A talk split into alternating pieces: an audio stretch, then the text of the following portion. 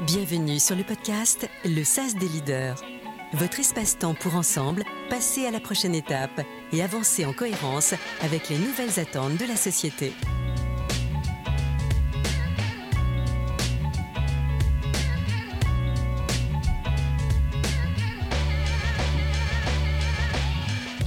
On vit actuellement dans un monde assombri par l'actualité, mais qui a pour aspect positif d'avoir fait naître ou renforcer des attentes, des besoins nouveaux au sein de la société, vers plus de sens, d'utilité, mettant en lumière la nécessité pour les organisations et leurs leaders de repenser leur mode de gestion en profondeur. Dans ce monde où nous portons notre regard sur les problèmes, les dysfonctionnements, les enjeux, les faiblesses, et où on met en place des processus pour y pallier, n'est-il pas le temps de remettre en lumière ce qui fonctionne, ce qui donne vie, nous énergise et mettre nos efforts à construire des solutions, non pas simplement pour résoudre un problème, mais pour créer un futur motivant L'approche par la résolution de problèmes qui a dominé le monde pendant plusieurs décennies et a fait preuve d'efficacité, aujourd'hui commence à faire reconnaître ses propres limites.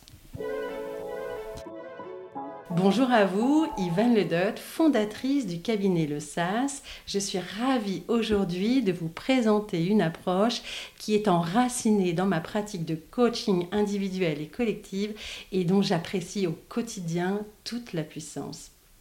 Il s'agit de l'appreciative inquiry. Cette approche n'ignore bien sûr pas les problèmes, mais est centrée sur les solutions pour atteindre une situation désirée de réussite. Chercher les succès plutôt que les causes des échecs pour bâtir son avenir ou celui de son organisation. Pour vous en parler et découvrir ainsi pourquoi résoudre un problème n'est pas toujours adapté, je suis heureuse d'avoir à mes côtés le père fondateur de l'Appreciative Inquiry en France, Jean Pagès, créateur d'une école et d'ouvrages multiples dans le domaine. Bonjour Jean, encore merci d'avoir accepté euh, mon invitation. Donc pour expliquer cette approche, peut-être, euh, ça serait intéressant que tu nous racontes comment elle a été découverte. Oui, en fait, euh, ça se passe dans les, années 80 à l'université de Cleveland. David Cooper Hayden est un, est un jeune étudiant qui fait sa thèse en OD, Organizational Development, donc qui pour nous serait à peu près en France la sociologie des organisations. Et il fait cette thèse avec le professeur Suresh Srivastava, un professeur de, de, la Case Western Reserve University à Cleveland, et avec un tuteur qui est Ronald E. Fry, Ron Fry, qui est toujours professeur à, l'Université de Cleveland. Et en fait, ce qui se passe à ce moment-là, c'est que pour faire sa thèse, David doit faire une étude de terrain et il, se, il s'intéresse à l'hôpital, à la Cleveland Clinic, qui est un hôpital très important à Cleveland et très réputé, notamment, si je me souviens bien, en chirurgie cardiovasculaire. Et donc, il, va sur place pour essayer de, de, comprendre comment fonctionne la coopération, comment ça fonctionne dans cet hôpital. Et en fait, l'histoire racontée par Ron Fry est que quand il revient euh, avec son collègue Frank Barrett euh, de, cet entretien, il se rend compte qu'ils n'ont peut-être pas eu euh, les réponses sur ce qui fait que cette clinique est excellente, cet hôpital est excellent. Mmh. et à ce moment-là, ils se rendent compte avec Suresh Srivastava que finalement, en posant des questions neutres, ou des questions peut-être sur qui, qui, qui, ne recherchaient pas les forces qui étaient mises en œuvre pour que ça fonctionne, eh bien, ils ne les trouvaient pas. Donc, en fait, l'idée a été de, leur idée a été de questionner sur euh, qu'est-ce qui marche et comment, comment il est possible que ça marche, qu'est-ce qui fait que ça a marché. Mmh. Donc, euh, ce qu'a ce que, ce qu'a fait David Cooper c'est qu'il a, il a investigué systématiquement, positivement, euh, le, les questions qui, qui, se, posaient à l'hôpital, demandant aux gens comment ils avaient réussi à faire ceci, comment ça marchait, comment ils s'y prenaient. il s'est aperçu, en fait, faisant ça, que les gens répondaient volontiers et recontactaient l'expérience positive qu'ils avaient vécue. Et donc, à ce moment-là, en fait, revivant ça, ils, vivaient des émotions plutôt agréables, euh, de la joie, de la, de la confiance euh, et de l'intérêt. Et que non seulement ça, mais ils avaient envie d'en dire plus, bien sûr, mais ils ne s'arrêtaient pas là. En fait, c'est ce qu'il a vu aussi, c'est que ça leur donnait des idées. Et que plus ils évoquaient de choses fortes qu'ils avaient faites, et plus ils étaient énergisés, et ils se sentaient créatifs pour aller encore plus loin dans les changements. Et, donc, du coup, avec cette approche-là, David a accompagné pendant deux ans ensuite la clinique pour qu'elle aille encore plus loin dans, dans, ses évolutions, dans ses, son, coopérations, dans, ses, dans son organisation, parce que finalement, il avait créé, avec ces questions qui investiguaient ce qui marchait bien, il avait créé une dynamique positive. Mmh. Et là, en quelle année, euh, Jean? La thèse de David Cooper date de 1986. Euh, oui, c'est déjà il y a un petit moment. Euh, donc, après ces années-là, il y a eu toute une période de recherche et puis d'expérimentation dans de grandes entreprises américaines. Et puis, après, dans le monde par votre biais aussi d'ailleurs, hein, puisque comme je le disais, vous avez été, vous êtes l'un des, pères fondateurs de, cette approche-là en France. Vous avez créé une école, vous avez écrit des ouvrages là-dessus pour finalement promouvoir la, force de cette approche. Et alors vous, vous avez eu quel accueil en France? Et alors curieusement, il y a donc c'était il y a une quinzaine d'années, j'ai commencé à en parler autour de moi et beaucoup me disaient mais les Français sont trop négatifs. Euh, trop critiques. C'est sont perçus comme tels à l'étranger. oui, et c'est vrai.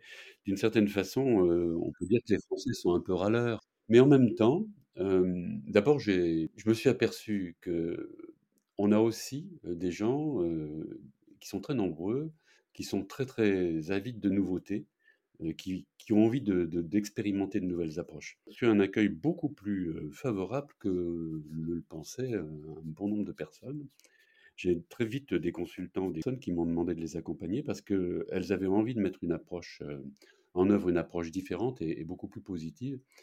Elles en avaient un petit peu assez finalement de ces approches critiques où euh, l'intelligence était très dans la résolution de problèmes et où, où l'esprit se ferme d'une certaine façon. Le sas des leaders. Jean, lorsqu'on s'était rencontrés, vous m'aviez mentionné qu'il y a trois facteurs clés qui figent ou limitent la résolution de problèmes.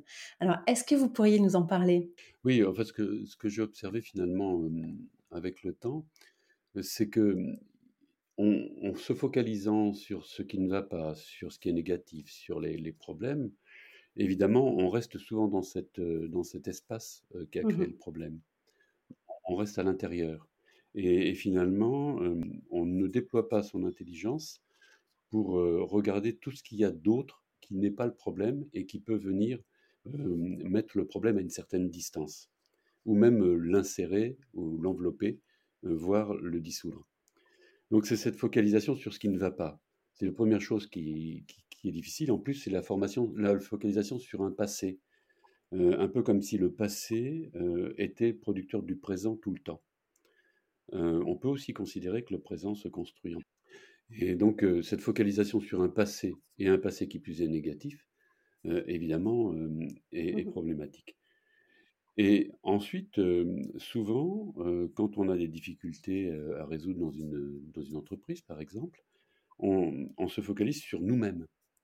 Par exemple, une équipe de direction qui a un problème de cohésion parce que ça tire à U et à Dia, parce que les enjeux des uns et des autres peuvent être différents, ou structurellement parce que les fonctions ont des enjeux différents, ou parce que les personnes ont des ambitions personnelles différentes. Tout ça existe dans les comités de direction, bien sûr. Hein. Et si on se focalise sur le comité de direction lui-même, eh bien, on reste dans un entre-soi, en quelque sorte, dans un, dans un espace euh, enfermant. Et en fait, c'est se focaliser sur soi euh, en permanence plutôt que sur l'ensemble des espaces possibles euh, est un enfermement. Donc, en fait, focalisation sur ce qui est négatif, sur le passé et sur soi, pour moi, c'est les trois choses qui souvent euh, sont des empêcheurs d'évoluer. Donc, si on inverse, focaliser sur euh, ce qui mmh fonctionne, sur les ressources, ça apporte beaucoup. focaliser, y compris des ressources du passé, du coup, focaliser sur la capacité qu'on a dans le présent à construire et, imaginer le futur et un futur désirable, et focaliser sur les autres, c'est-à-dire par exemple pourquoi on travaille, on rend un service à qui, quelle est notre intention quand on est dans une entreprise, mmh. qu'on produit quelque chose, qu'est-ce qu'on veut, à qui on veut donner ça. Et quand on est un groupe humain, un comité de direction par exemple, qu'est-ce qu'on veut pour les personnes que on dirige? Oui, tu as complètement raison, Jean. C'est réellement amener à porter le regard sur quelque chose qui est plus grand que soi finalement. C'est amener son regard à se centrer, à ne pas se focaliser simplement sur les problèmes. Et c'est vrai, Jean, qu'on en parlait ensemble quand on préparait le podcast. On échangeait notamment sur le fait que se crée alors naturellement une sorte de vase communicant. Et c'est quelque chose que toi euh, et que moi aussi, euh, j'ai constaté dans mes coachings individuels et collectifs, de voir à quel point finalement une frustration, si on la travaille justement en amenant l'autre à se focaliser sur son désir réel, puisqu'une frustration, c'est un désir non assouvi, on constate à quel point la personne se redéveloppe complètement et fait vivre son plein potentiel. Mais tout à fait, c'est ce que dit Ron Fry aussi. Il dit, il dit que mmh, finalement, une, une difficulté, une frustration, c'est, il parle en anglais unmet wish. donc quelque chose qui est un souhait qu'on n'a pas pu réaliser. Et mmh, en fait, donc ça signifie en clair que dans l'approche appréciative, ce qu'on va faire, c'est qu'on va, on va prendre la frustration, le problème qui nous est posé, parce qu'en général, évidemment, on est appelé en tant que coach, accompagnateur, facilitateur du changement, parce qu'il y a une difficulté. Et on va prendre cette difficulté, on va essayer de la retourner pour savoir quel est le désir sous-jacent. Et ce qui est intéressant quand même dans, l'approche aussi, Jean, c'est cette notion de, co-création. Hein. on parle beaucoup de ce besoin de sens aujourd'hui dans la société, de développer des visions partagées. Puis moi, je le vois à quel point parfois un, comité de direction estime comme ayant finalement comme obligation quelque part de, créer cette vision, puis de la donner finalement aux autres. Alors qu'aujourd'hui, dans une conduite de changement qui est positive, la force de cette approche, c'est de co-construire ensemble. C'est ça, exactement. Alors, ce qui se passe concrètement dans un accompagnement appréciatif, c'est qu'en général, on a un commanditaire, qui est le dirigeant, le directeur mmh général, par exemple, lui a une intention. Et en fait, on essaie d'expliciter cette intention euh, avec, le, avec la, personne. Par exemple, dans une fusion, euh, je me rappelle par exemple une entreprise qui est rachetée par une autre. Euh, le directeur général, là, en fait, il arrive avec une question qui est comment, comment contenir cette angoisse les gens ont peur et c'est bien compréhensible qu'ils vont être achetés. C'est un petit poisson qui est mangé par un gros quand même.